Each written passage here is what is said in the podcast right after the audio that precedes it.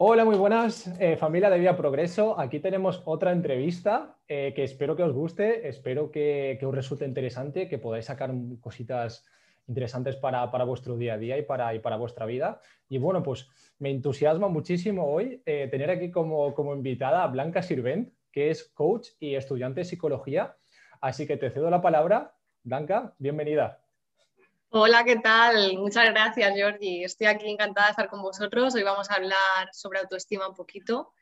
Y es un tema muy interesante porque aunque parece un tema muy genérico y parece un tema como ya muy tocado, tal vez incluso demasiado, tiene muchos matices súper interesantes que a lo mejor son los grandes desconocidos. ¿no?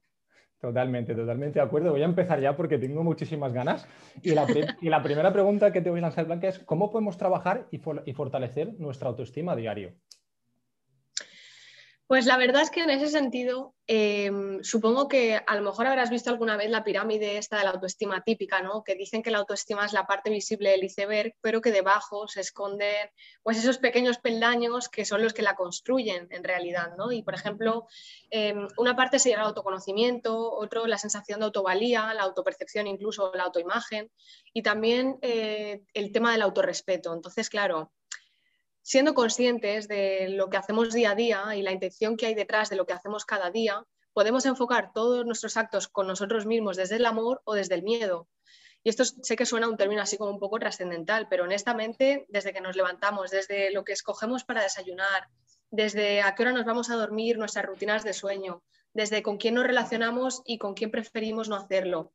Cada pequeño detalle cuenta y tiene que ver inevitablemente con la autoestima. Entonces yo pienso que teniendo cuidado con, un poco con, cada cosita que hacemos día a día. No sé si quieres añadir algo. Eh, otra preguntita que me gustaría hacer es, ¿cómo es de importante, en este caso, el autoconocimiento con la autoestima? ¿Cómo está vinculada? Para mí, de esa pirámide que hablábamos, el autoconocimiento es el más importante porque en realidad sin una buena base de conocer lo que te gusta, lo que no, incluso lo que te hace daño, lo que no, las heridas que te han marcado y por las que a veces tu ego reacciona. Si no tienes un gran conocimiento sobre aquello, el problema y el mayor peligro al que nos enfrentamos es que ante lo que sentimos hagamos una interpretación desde el autosabotaje, ¿no? que de hecho lo hablabas ayer en Stories y me encantó, eh, el tema de, yo qué sé, me estoy sintiendo, por ejemplo, frustrada pues en vez de concluir, oye, pues supongo que ha debido pasar algo que me tiene así un poco rara hoy, pues ya la conclusión es, eh, yo qué sé, es que soy, es que no puedo, es que de verdad siempre me. Y ya vamos hacia un lenguaje súper dañino con nosotros mismos, ¿no? Entonces yo mm. creo que cuidando mucho, ese es un poco el vínculo que hay con el autoconocimiento y la autoestima, que el autoconocimiento es súper clave.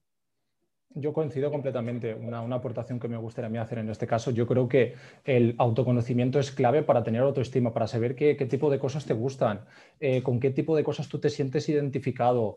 Eh, saber, también entra muchísimo el tema de tus valores, para ver si tus actos, tus pensamientos están alineados con lo que tú haces, con lo que tú dices. Es súper importante para, para tener autoestima porque muchas veces considero que pasamos por encima de nuestros valores para complacer un poco a los demás o para sentirnos un poco ¿no? que pertenecemos a esa tribu, en nuestro grupo social y, pasamos un poco por encima de, nuestros valores y de lo que nos gusta a nosotros y ahí es donde dañamos un poco quizás la autoestima, ¿verdad?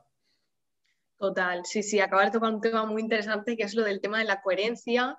En psicología le llaman el tema de la disonancia o la ambivalencia y tal. Entonces, claro, si yo no sé quién soy, por ejemplo, un ejercicio muy típico es el quién soy, quién me gustaría ser y quién debería ser. Si yo no tengo conocimiento sobre estas tres áreas, yo no sé en qué momento entrar en conflicto, cuál es la que está ¿no? a lo mejor un poco más desfasada, cuál a lo mejor no nace de mi interior, sino de un mandato social, incluso familiar.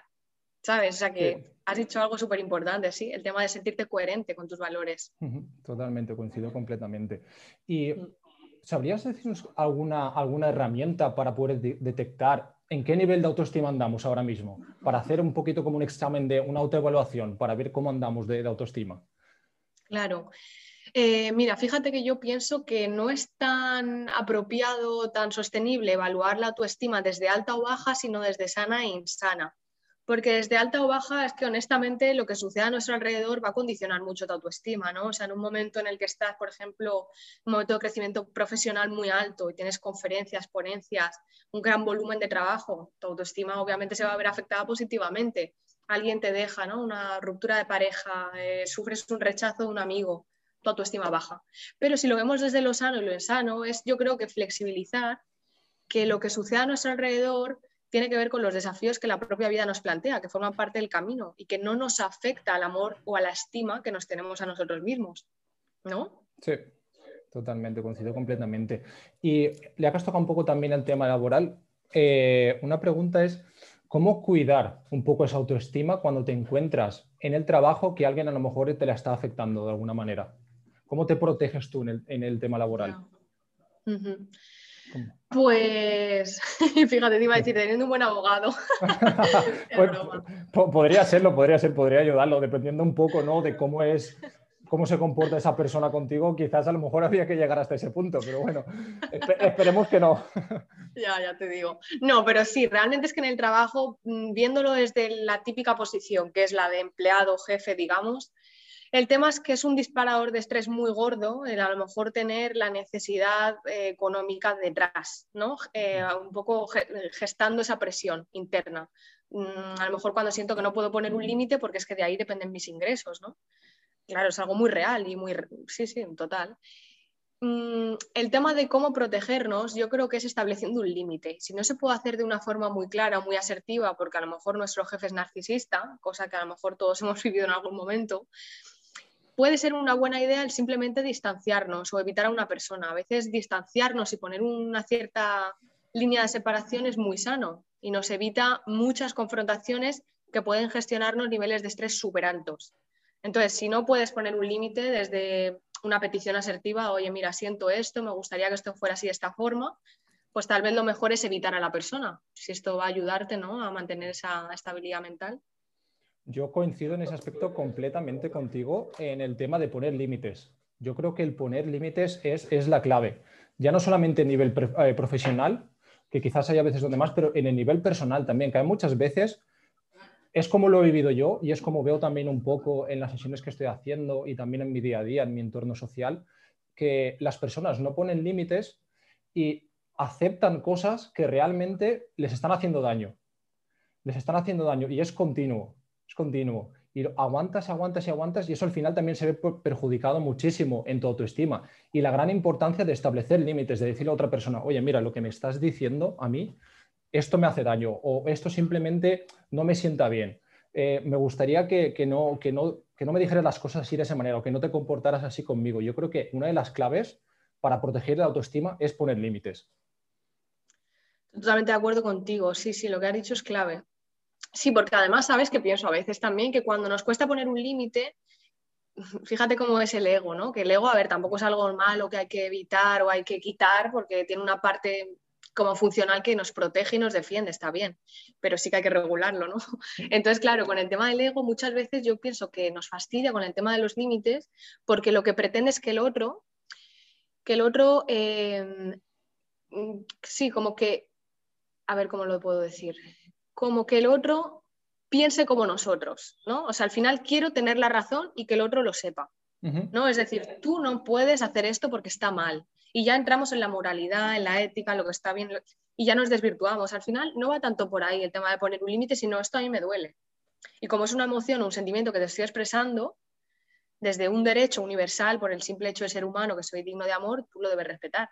Y es así de simple, ya no entramos en si tengo razón o no, sino que yo siento esto y por ende, por favor, necesito que tú lo respetes. ¿No? Ahí estamos acortando mucho el trayecto y además es mucho más justo, ¿no?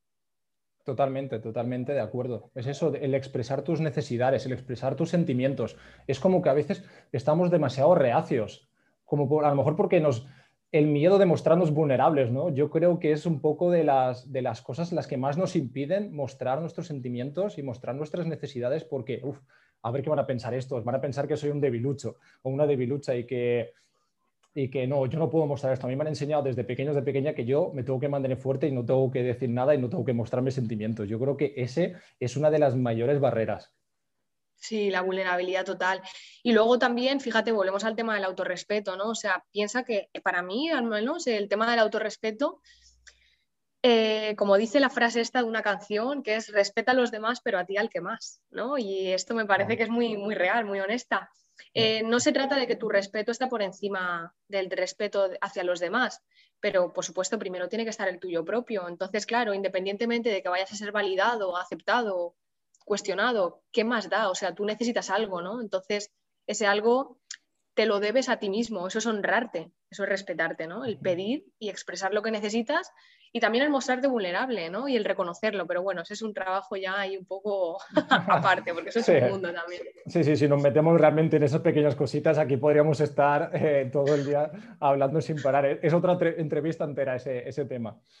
y otra pregunta que me gustaría hacerte, Blanca, es ¿en qué momento crees que deberíamos empezar a preocuparnos de que quizás tenemos falta de autoestima o tenemos ausencia de autoestima y que debemos de trabajarla? ¿Dónde se, dónde se manifiesta? ¿En qué, ¿En qué, conductas, comportamientos, palabras? Por ejemplo, tú en tus, en tus sesiones con tus clientes, ¿en qué momento detectas eso de que quizás esas personas necesitarían ese trabajo? Pues mira, mm, muy, muy, muy común suele ser, seguramente lo sentirás tú igual en tus sesiones, el tema de la rigidez mental. Cuando hay mucha rigidez mental, eh, esto suele derivar en inseguridad. La inseguridad suele derivar también en un pobre autoconcepto, ¿no? De no soy suficiente, me cuesta mucho, es que yo para eso no valgo, es que yo no.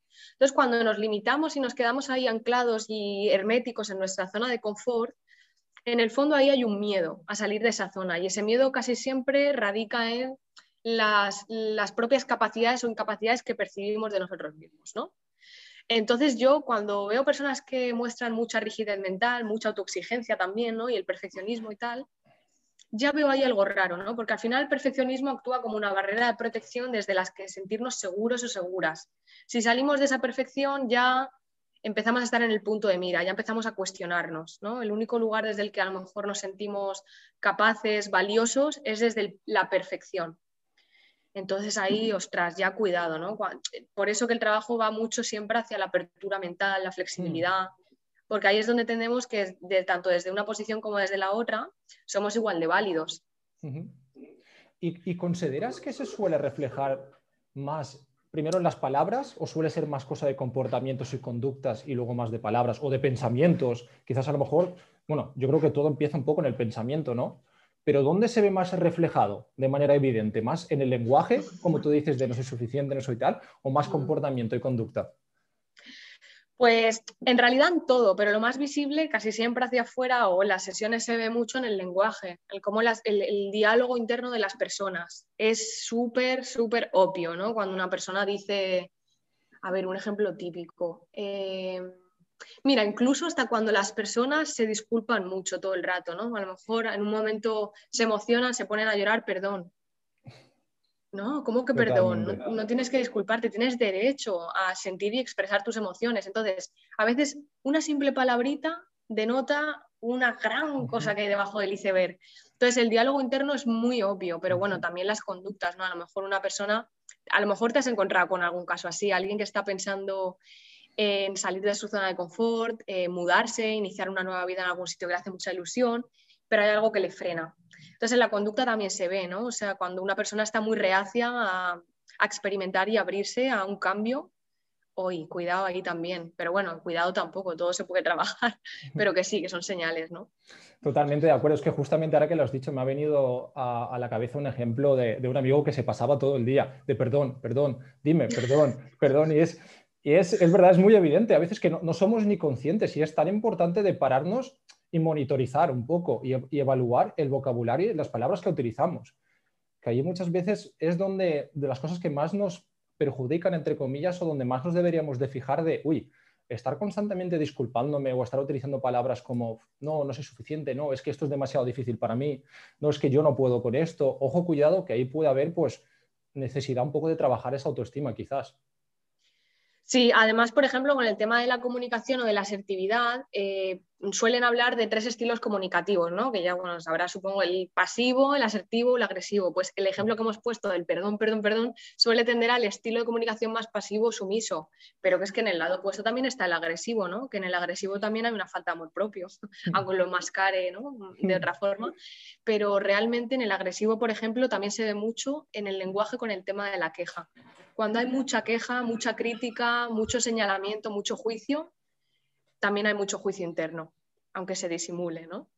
Completamente, completamente de acuerdo. Yo creo que eso también es un poco, se confunde quizás el exceso de autoestima, que eso ya se convierte a lo mejor ya entramos en tema de arrogancia, ¿no? O ego. Y es un poco que yo, me da la sensación a veces de que las personas confunden un poco eso de, uff, no, este tiene mucha autoestima, no, no, esa persona quizá lo que está teniendo no es demasiado ego, demasiada, demasiada arrogancia, es lo mejor, lo, mejor lo que cuesta un poco, pues, ver, estamos en un, en un extremo o en el otro, o cómo podemos balancear un poco las dos cosas. Claro, claro. Y eso tiene mucho que ver con la asertividad que hablábamos, ¿no? Porque al mm. final es entender que el mismo derecho que tengo yo tiene el otro. En el momento en el que lo siento desfasado, el otro tiene más derechos que yo o yo tengo más derechos que el otro, ahí aquí hay algo raro, ¿no? Se trata de que esté en coherencia, ¿no? El respeto que tengo hacia el otro y el que me tengo a mí mismo. Entonces, eh, te iba a decir con eso así lo que hablabas, ¿no? De que cuando está como que mucha autoestima, mucha autoestima eh, es narcisismo, en realidad. Y ahí ya estamos entrando en temas de psicopatía y tal, que ya son un poco como creepy, ¿no? Sí, totalmente. Entonces, es que claro, además me examiné hace poquito de la asignatura de psicología social que trata mucho ese tema y fíjate que una de las cosas que más nos afecta a la autoestima es la culpabilidad, el estar culpándonos por ser como somos, por ser quien somos.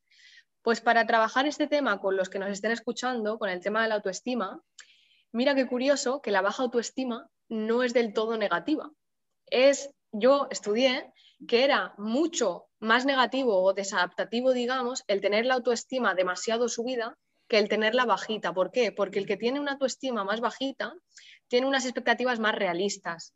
Desde esa visión tal vez un poco más negativa y tal, al final como que eh, es más capaz de tomar conciencia de los riesgos a los que se enfrenta, de evaluar posibilidades, de tomar decisiones desde algo mucho más frío, podemos decir, ¿no? Como que más elaboradas. Sin embargo, el de la autoestima por las nubes eh, no evalúa tantos riesgos, entonces asume muchísimos y la suele cagar más, ¿no? Tanto consigo mismo como con los demás. Totalmente, qué interesante, me parece muy interesante eso, estoy, estoy totalmente de acuerdo, es cierto. Y otra pregunta que me gustaría hacerte, Blanca, es, eh, ¿cómo crees que esas personas que no son psicólogos, que no son coaches, ni derivados, ni psicoterapeutas, ni nada por el estilo, cómo esas personas podrían ayudar a las personas que, eh, de su entorno, a parejas, familia, amigos, a ayudarles quizás a tener más, más autoestima sin que esas personas se sientan atacadas, sin que esas personas se sientan un poco invadidas. Que muchas veces ¿no? que yo creo que nos ha, nos ha, pasado a todos o nos pasa a todos en algún momento de nuestra vida, de que a lo mejor una, un amigo necesita, necesita algún consejo, es como que empezamos a darle todos los consejos del mundo, consejos para ti tengo que para mí no, un poquito, y, pero realmente en esos consejos es como que le estamos diciendo a esa persona qué es lo que tiene que hacer. No, es que tú lo que tienes que hacer es esto, no es que tú lo que tienes que hacer es, es lo otro, y que realmente más que ayudar, perjudicamos más a esa persona. Entonces, ¿qué consejo le podrías dar tú a esas personas para que no caigan en ese error y que le puedan al mismo tiempo aportar toda la ayuda posible para que tengan más autoestima? Pues es un tema súper interesante, ¿eh? tienes razón, porque fíjate que muchas veces la mejor forma de ayudar es no ayudar, que aquí es como, ¿cómo? Pero en realidad sí, ¿no? Y lo que hablamos de la autoestima, de que tiene mucho que ver con la autoconfianza, el autorrespeto y tal, yo, bajo mi juicio y también mi experiencia personal, lo que más impacto tiene es el ayudar al otro a gestar em, esas cualidades, es decir, ayudar al otro a que se respete, a que confíe en sí mismo, no tanto desde el consejo, hay una frase que a mí me decía mi psicóloga que se me quedó ahí muy grabada, que decía, em, ¿cómo era? Como consejo no pedido, mm, bueno, no me acuerdo. Bueno, en fin, era como que un consejo que no ha sido pedido no es, no es bien admitido o algo así, ¿no? Mm. Que va por ahí. Entonces, no tanto desde el consejo, porque Ay, que va un poquillo, se ha puesto un poquito lento el internet. Que mm, no es tanto desde el consejo. El consejo al final, ¿en qué posición te estás poniendo tú? Dar un consejo a otra persona, y no hablo en un, en un, en un contexto terapéutico, sino entre amigos, por ejemplo, es culpabilizante o retraumatizante. Esto suena como un poco loco. Pero es que en el fondo, si tú y yo somos iguales, pero me subo en una posición para hablarte, desde el yo estoy bien y tú estás mal, te estoy recalcando que estás mal. Y esto deja un impacto. Entonces, al final, lo mejor que puedes hacer es poner el foco en lo que el otro debe fortalecer.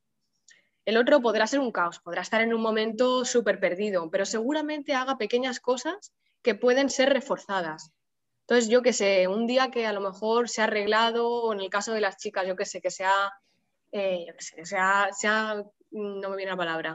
Em, bueno, que yo que sé, que sea, por ejemplo, a, alguna clienta también lo veo, ¿no? Que se ha pintado las uñas y tal. Y a lo mejor, pues, esta persona estaba vibrando en una cierta apatía, ¿no? Con mucha energía baja que no le permitía hacer muchas cosas. Desde ahí, pues, ala, te has pintado las uñas, o joder, te has arreglado, o ala, qué bien hueles hoy. Eh, incluso, oye, que me han contado lo de la entrevista de trabajo que has tenido, enhorabuena, apoyando a la persona en su grandeza, apoyando a la persona en aquellas cosas que debe fortalecer. Entonces tú le sirves de ejemplo, no de maestro. Genial, genial, me ha encantado, me ha encantado. Y me suscribo completamente. Y es a veces eso lo que me suscribo, lo retuiteo de todo. Y es a veces lo que, lo que tenemos que hacer en, en algunas circunstancias, que es eso, simplemente observar esas llamadas de atención, ¿no? Diría yo, de que esa persona pues, ha hecho algo diferente porque a lo mejor necesita sentirse de una manera diferente. Pues vamos a alabar, ¿no? Eso, eso que ha hecho. Y, decirle, oye, mira, estás guapísima, eso te queda genial, eh, ese cambio te sienta muy bien. Y ese tipo de, pequeñas alabanzas es lo, que hace que esa persona pues vuelva a, construir o aumentar su, autoestima. Y perdona que se me ha olvidado también decir el tema de la validación, Jordi. Por ejemplo, eh, cuando un amigo incluso te dice, es que estoy fatal, es que no tengo ganas de nada, cuidado ahí con ir con el consejo mágico de, pues, anímate, haz algo. No, es que a lo mejor el simple hecho de validarle, ¿no? Y decirle, pues no pasa nada, tío, yo también hay días que estoy así, tranquilo, ya se te pasará. Estoy aquí contigo, lo que necesites, llámame. ¡Wow! ¡Qué peso libera, ¿no? Totalmente. ¿Tú crees que realmente funciona algo decirle a una persona ¿no? que a lo mejor se te abre y te dice eso de, va, tranquilo, si, no pasa nada, eh, vas a estar bien, eh, esto no es nada? ¿Tú crees que ese tipo de comentarios realmente ayudan algo? Todo lo contrario, o sea, culpabilizarte a sentirte incapaz, porque el mensaje al final es, ser feliz es una decisión. Ostras, pues yo no llego a tomar esa decisión, qué tonto soy. Esa es la conclusión al final, ¿no? Lo podemos maquillar como queramos, pero es cierto que hay pequeñas decisiones que, crean nuestra realidad, pero también hay una parte de realidad que le llaman a lo mejor, me parece que es en psicoanálisis el principio de realidad, que es que las cosas son lo que son, hay que trabajar para ganar dinero, hay que tal para tal, ¿no? Hay unas bases no universales. Entonces, desde ahí, yo creo que esos mensajes a veces quieren como que omitir ese principio de realidad. La realidad no existe, es la que tú creas. Claro que es la que, pero no es la que creo, es la que co-creo. ¿no? Totalmente, totalmente de acuerdo. Y una cosita que a mí me, gustaría añadir es el, por ejemplo, cuando una persona se abre, ¿no? Y hay veces que nosotros somos maestros, los seres humanos, en poner etiquetas. esta persona no tiene autoestima. O va, esta persona está. Y nos, y nos encanta poner etiquetas. Y cuando vamos a.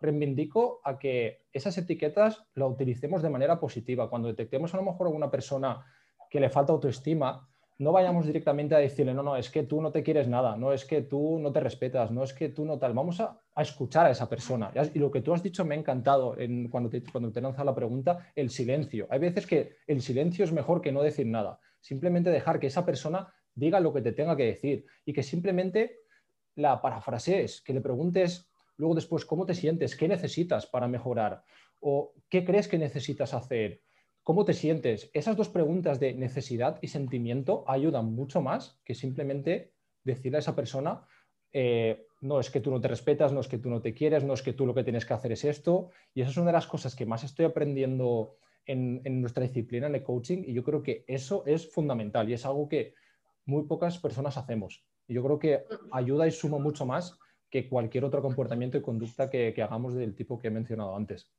Mm. Uy, súper interesante, Jordi, estoy muy de acuerdo con eso. Además, es que eh, por dejar una herramienta, mindfulness. Cada uno que lo aplique como quiera, la forma que más le funcione, pero siempre que conectes con tu lado espiritual, al final es una dimensión nuestra como seres humanos innegable. Hay quien se sentirá más o menos cómodo, pero en la medida de lo posible, el que esté abierto a probarlo, se lo recomiendo porque al conectar con la espiritualidad te das cuenta de que lo que es fuera es dentro. Entonces, si yo me paso el día juzgando hacia afuera, en el momento en el que yo peque de esa conducta que pasará porque somos humanos, condicionados por el, pues por el ambiente, en el momento en el que yo haga lo que estoy juzgando en el otro, a mí mismo me juzgaré el triple. O sea que conectando con la espiritualidad, ¿no? con el respeto al otro y con tratar de cultivar la empatía, de me pongo en los zapatos del otro y aunque no me quepa en la cabeza, entiendo que hay motivos que hacen que esta persona actúe de esa forma. Entonces le apoyo, porque sé que hay una parte dentro de esta persona de grandeza donde yo le puedo apoyar y puedo ayudarle a que la cultive sin tampoco pasar al rol de salvadores. Completamente, completamente de acuerdo. Y sí que has introducido un concepto que para mí también es muy clave, mindfulness, eh, meditación, respiración, cualquier ese tipo en el, que te, en el que tú te sientas y estás contigo mismo, es como tener una, una reunión contigo mismo, ¿no? Que a diario tenemos reuniones con todo el mundo, con esta persona, con la otra, con tal, pero realmente no nos sentamos y tener reuniones con nosotros mismos, de preguntarnos, oye, ¿qué tal estás? Oye, ¿cómo te sientes? Es como que siempre estamos intentando llenar nuestra cabeza de ruido, de ruido y de ocuparla al máximo, cuando muchas veces, muchas veces no, yo creo que casi todos los días necesitamos desocuparla y sentarnos con nosotros mismos y hablar con nosotros mismos. A través de la meditación, mindfulness, cualquier otra herramienta, estrategia que, eso, de preguntarte qué tal te sientes tú y cómo estás tú. Una gran lección que nos dejó la cuarentena, ¿no? Cuando de repente, ¡pum!, llegó y a todo el mundo, ¿no? Eh, a meterse dentro de sí mismo y a, ver cómo se las apaña. totalmente, totalmente de acuerdo. Y otra pregunta que me gustaría, bueno, más que una pregunta, una recomendación. ¿Qué recomendación le darías a la gente, Blanca, de algún libro que a ti te haya impactado mucho a nivel autoestima, que podría recomendar a los demás para que la gente se lleve, se pueda llevar algo? ¿Un libro relacionado con autoestima que puedan leer que a ti te haya marcado? ¿Que te venga ahora a la cabeza? Mm, te voy a decir dos, porque mira, hubo uno que leí, a ver, no es tanto el libro sobre autoestima, sino en general, ¿no? Sobre el mm. tema pues, salud mental, crecimiento personal. Yo leí uno que es famosísimo, que se llama Tus zonas erróneas. Entonces, a lo mejor lo conoces. Lo que hace es tocar... Ah, sí, pues es muy bueno.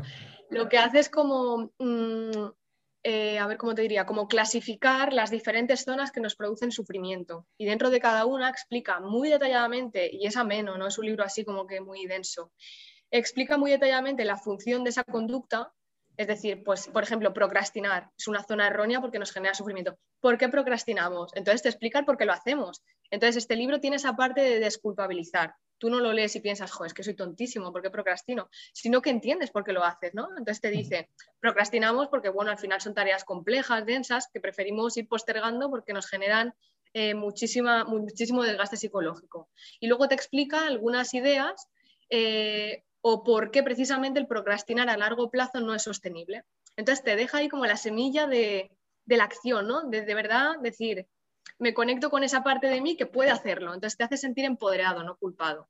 Y ese libro me encantó un montón. Me lo voy a leer 100% seguro, ya lo tengo apuntado. Te prometo que es brutal. A, lo mejor hay gente que no le gusta, no quiero dar garantía universal, pero a mí de verdad, brutal. Y lo he leído, mm, lo habré leído como 10 veces. Y cuando me encuentro así un poquillo tal, abro por el índice, miro esa parte que me está molestando, por ejemplo, la aprobación social también a veces, es uno de los capítulos. Lo leo y ya me vuelvo a alinear, o sea que brutal.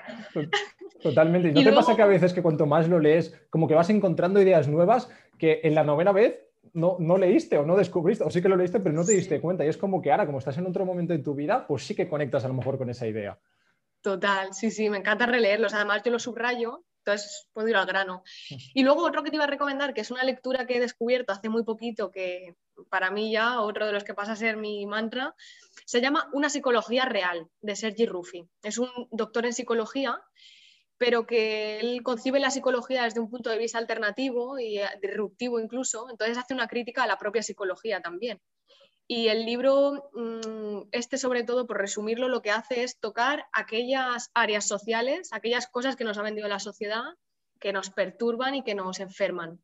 Y luego te va explicando un poco. Entonces, cuando terminas de leerlo, la sensación que te deja, también de desculpabilizado, es de decir, ahora entiendo, ahora entiendo muchas cosas, que antes había mucho ruido, ahora están en calma. Genial, genial, me encanta. Muchísimas gracias, que vamos, me los voy a leer 100% seguro. Y dinos, eh, Blanca, ¿dónde te puede encontrar, encontrar la gente? ¿En qué redes sociales andas? Explícanos un poquito para que te puedan encontrar. Claro, yo la, que más me muevo es en Instagram. Eh, tengo también una página de Facebook, pero bueno, las que más muevo son Instagram y YouTube. Y luego hace poquito me abrí también TikTok y subo como pildoritas cortas de 30 segundos, un minuto, diciendo pues tips rápidos ¿no? y prácticos. Entonces, esas tres ahora mismo son como las principales. Genial. Y tienes una página web también, me imagino que te pueden encontrar. sí, blancasirven.com y ahí pues también, de hecho, tengo una parte de recursos gratuitos donde la gente al suscribirse recibe un email al mes con un documento, con una guía, con, algún, con alguna herramienta gratuita bastante útil. Así que eso os lo recomiendo al que nos esté viendo también. Genial, perfecto. Así que ya sabéis, entrad todos, ahí tenéis toda la información que necesitáis.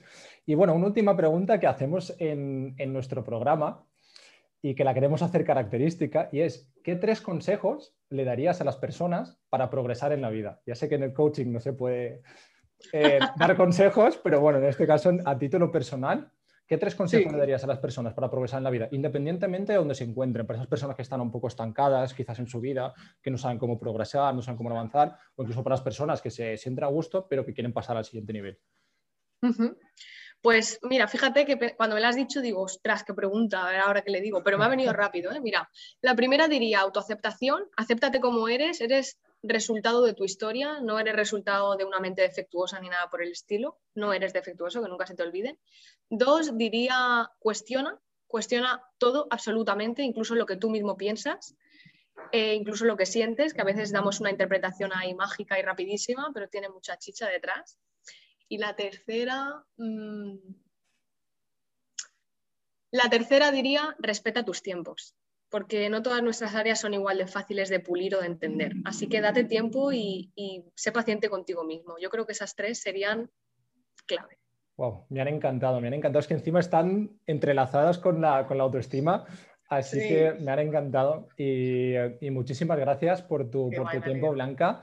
Eh, ya sabéis dónde, dónde, se encuentra todo su contenido, dónde la podéis encontrar. Nosotros de todas maneras lo dejaremos también escrito en los, en los enlaces, tanto en Spotify como en YouTube. Y bueno, pues espero que, podamos volver a tenerte pronto, que me ha encantado esta, esta charla. Me ha parecido súper interesante y he aprendido muchísimo de ti y que espero volver a verte pronto. Igualmente, Jordi, me ha encantado a mí también y, y yo encantada de que volvamos a hacer alguna cosita pronto. Genial, Blanca. Un saludo, que tengas un buen día. Chao, Jordi. a ver.